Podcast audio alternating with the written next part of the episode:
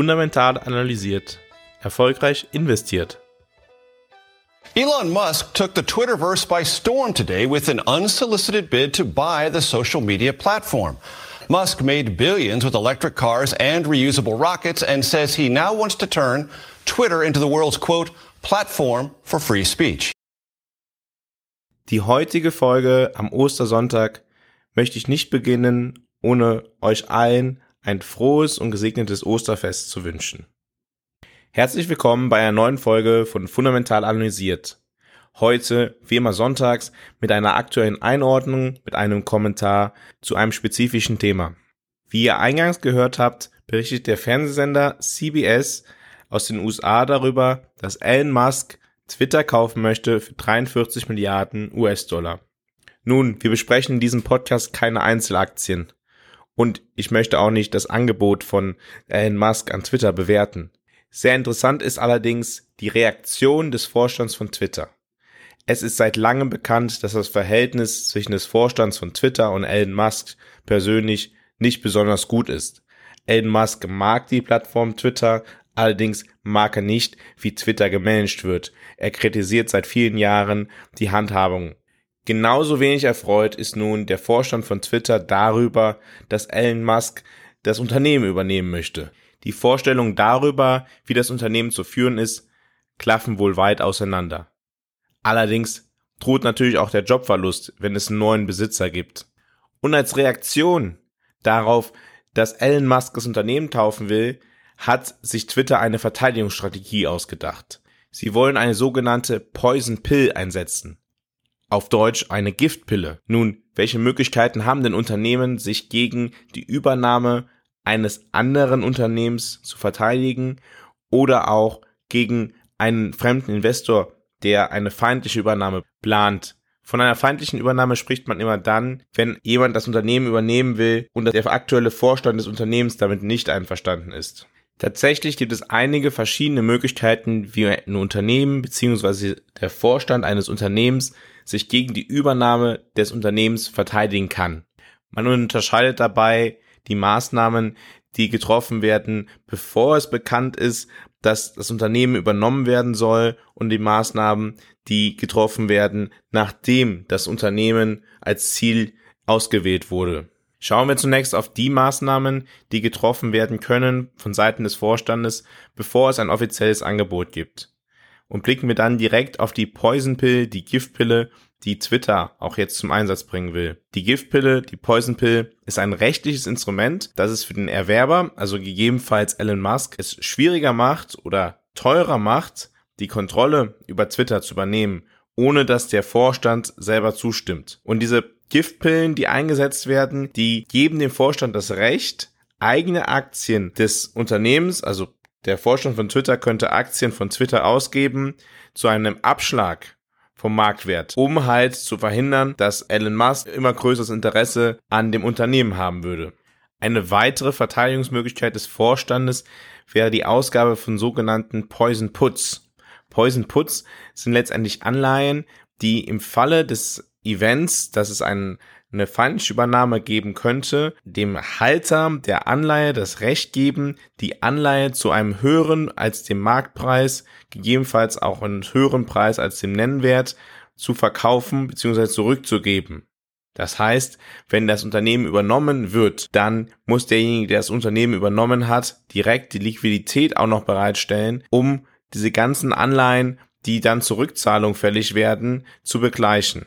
Ich möchte an dieser Stelle überhaupt nicht auf mögliche rechtliche Konsequenzen eingehen. Das ist nicht mein Themenfeld, das ist nicht meine Expertise.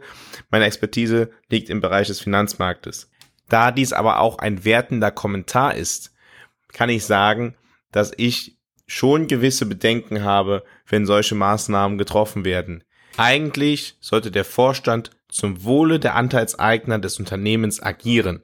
Das ist die ureigene Aufgabe des Unternehmens, den Unternehmenswert zu maximieren. Und wenn nun ein fremder Investor kommt und das Unternehmen zu einem deutlich höheren Preis als zum aktuellen Marktpreis kaufen möchte, ist das eigentlich eine positive Nachricht für die bisherigen Anteilseigner. Und wenn das Unternehmen Aktien rausgibt unter dem Marktpreis, ist das eine schlechte Nachricht für die Anteilseigner. Die dritte Möglichkeit der Verteidigung des Vorstandes gegen mögliche Übernahmen ist es, den Unternehmenssitz in einen, vor allem in den USA, US-Bundesstaat zu legen, welcher Gesetze in Kraft hat, die bei der Verteidigung gegen eine feindliche Übernahme besonders hilfreich sind. Eine andere Möglichkeit der Verteidigung ist die schrittweise Bestimmung von Vorstand und Aufsichtsrat abhängig von der Rechtsform von dem Land, in dem das Unternehmen sitzt, ist das gegebenenfalls auch ein zusammengesetztes Gremium. Es wird also nicht jedes Jahr das komplette Board of Directors neu gewählt, sondern gegebenenfalls jedes Jahr nur drei von neun.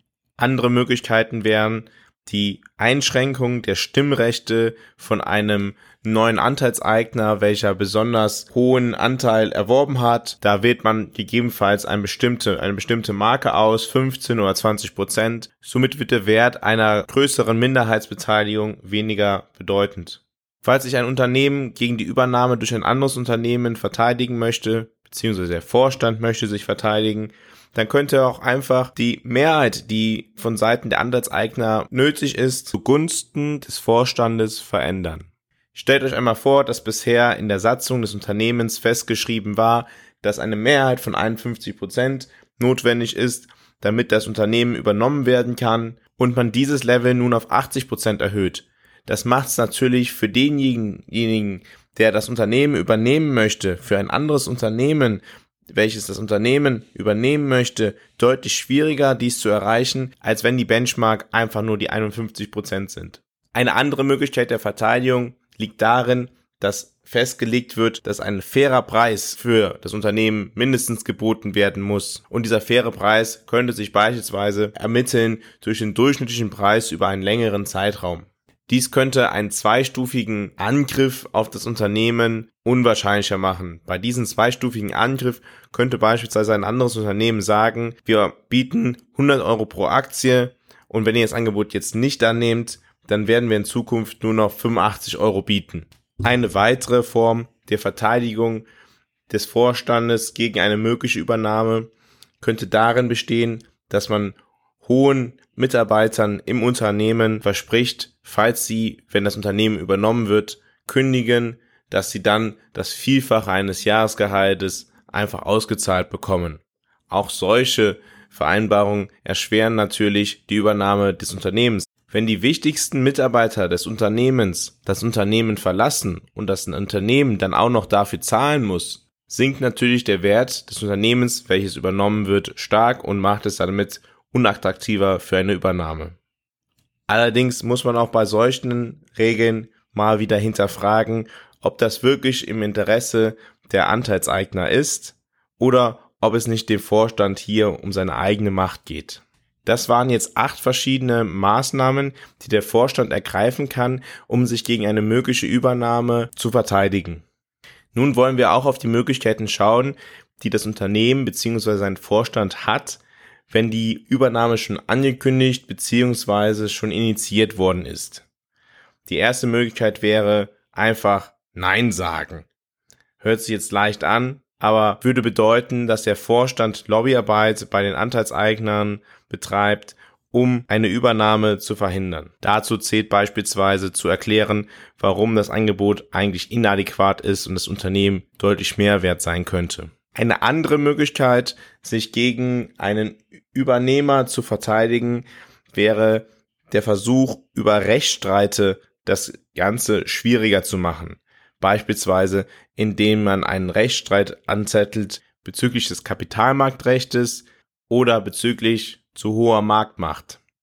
Eine andere Möglichkeit, nachdem der mögliche Übernehmer bereits begonnen hat, die Übernahme durchzuführen, aber sie noch nicht vollendet hat, wäre eine Vereinbarung mit diesem Übernehmer zu treffen und ihm dann seine Anteile zurückzukaufen. Das heißt, beispielsweise Twitter könnte auf Elon Musk zugehen und sagen, hey, du hast jetzt neun Prozent unserer Aktien, wir finden das überhaupt nicht gut, wir kaufen sie dir ab das wäre dann das freundliche Ende eines Übernahmeversuches, womit dann der Vorstand zufrieden ist und Elon Musk im Zweifel auch, weil er damit auch noch Geld verdient hat. Gewöhnlich geht dies damit einher, dass der mögliche Übernehmer verspricht, über eine gewissen Zeitperiode keine weitere Übernahme zu planen. Eine weitere Möglichkeit wäre, nicht die eigenen Aktien von dem Übernehmer zu kaufen, also von beispielsweise Elon Musk, sondern von anderen Anteilseignern. Damit würde der Preis für die Aktien steigen und es würde halt unattraktiver werden für Elon Musk, das Unternehmen zu kaufen, weil der Preis gestiegen ist. Und da meistens diese Vorgänge damit einhergehen, dass die eigene Verschuldung des Unternehmens steigt, macht auch das das Unternehmen weniger attraktiv. Eine ganz interessante Möglichkeit der Verteidigung im Angriffsfall finde ich dann noch die sogenannte Pac-Man Defensive. Ihr erinnert euch vielleicht an das Spiel Pac-Man. Nach einer gewissen Zeit ist es dann auch möglich, dass der Angegriffene zum Angreifer wird. Dementsprechend könnte auch das Unternehmen, welches übernommen werden soll, selber versuchen, das andere Unternehmen zu übernehmen. Und wer jetzt sagt, kommt das wirklich mal vor, der sollte vielleicht mal die Geschichte von Porsche und Volkswagen googeln. Porsche versuchte ab dem Jahr 2005 Volkswagen zu übernehmen und am Ende der Geschichte übernahm Volkswagen dann Porsche. Auch könnte das Unternehmen entscheiden, eine Kronjuwele zu verkaufen. Beispielsweise bleiben wir mal bei Volkswagen. Tesla möchte plötzlich Volkswagen übernehmen, weil sie so stark an Porsche interessiert sind und dann verkauft Volkswagen Porsche an beispielsweise Ford. Damit würde das Interesse von Tesla an einer Übernahme von Volkswagen generell geringer werden. Eine weitere Möglichkeit wäre auch, dass das Unternehmen, welches übernommen werden soll, sich einen weißen Ritter sucht, der wie in den alten Geschichten in der Schlacht kommt und den Retter spielt. Dieser versucht dann im Übernahmekampf des Unternehmens gemeinsam mit dem Vorstand des Unternehmens die Mehrheit an dem Unternehmen zu gewinnen. Gegebenenfalls hat dieses Unternehmen generell ein Interesse an dem Übernahmekandidaten, da es schon eine längere Beziehung zu dem Unternehmen hat und ein strategisches Interesse vorweisen kann und aus dem Grund auch bereit sein könnte, einen höheren Preis als der feindliche Übernehmer zu zahlen. Wenn es für den weißen Ritter nicht reicht, dann reicht es vielleicht für den weißen Knappen. Der weiße Knappe erwirbt dann halt nur eine Minderheitposition, aber gegebenenfalls genug, um den Übernehmer in seinem Tun zu blockieren. Wie ich dargestellt habe, hat Twitter also viele verschiedene Möglichkeiten, um sich gegen eine Übernahme durch Elon Musk zu wehren. Und es wird in den nächsten Wochen und wahrscheinlich auch Monaten spannend sein zu verfolgen, wie das weitergeht. Insgesamt ist zu erwarten, dass diese ganze Übernahmeschlacht eine ganz besondere wird, weil es geht hier nicht nur um die Übernahme eines Unternehmens. Es geht gerade in den USA darum, was ist eigentlich Meinungsfreiheit, was ist freie Rede. Das ist ja einer der Hauptpunkte, mit denen Elon Musk argumentiert, dass er das Unternehmen übernehmen möchte. Es hat also auch eine Art politische Dimension. Und das merkt man auch bei den Reaktionen der Politiker. Von Seiten der Republikaner kommt große Zustimmung zu dem Tun von Elon Musk, von Seiten der Demokraten, also der eher linken Seite, große Ablehnungen aber auch Ansichten dazu, was eigentlich die Aufgabe eines Vorstandes ist, werden zu diskutieren sein. Ist es wirklich die Aufgabe des Vorstandes, seine eigenen Interessen vom Unternehmenszweck und Ziel bis zum geht nicht mehr zu vertreten oder spielen nicht die ökonomischen Interessen der Anteilseigner, also der Besitzer des Unternehmens, eine viel größere Rolle? Es bleibt in jedem Fall spannend. Die Masse an Möglichkeiten, die ich heute aufgezeigt habe bei einer einzelnen Übernahme, und die Dimensionen, in denen man denken muss, zeigt für mich sehr klar, weshalb ich oftmals nicht davon überzeugt bin, dass es eine gute Idee ist, dass Privatpersonen mehr oder weniger zum Hobby in Einzelaktien investieren.